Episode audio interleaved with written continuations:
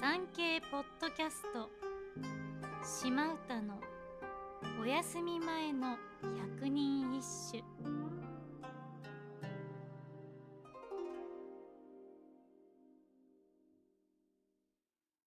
第76番。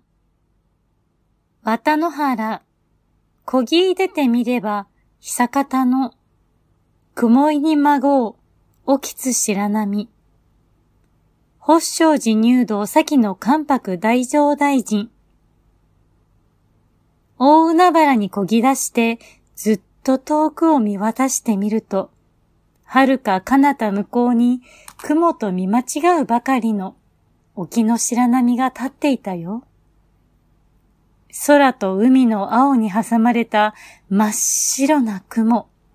そこに溶け込むような波の白。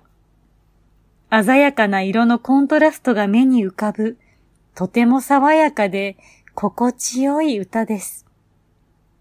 ところで、この歌の作者、藤原の利道は、発祥寺関白と呼ばれていましたが、百人一首でのお名前は、発祥寺の入道先の関白大乗大臣。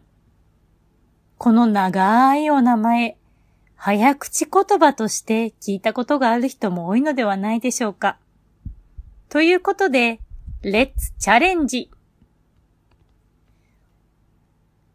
星正寺の入道、先の関白太上大臣様のことを、星正寺の入道、先の関白太上大臣殿と言ったれば、星正寺の入道、先の関白太上大臣様が大きにお腹をお立ちなされたによって、今度から星正寺の入道、先の関白太上大臣様とようやの星正寺の入道、先の関白太上大臣様。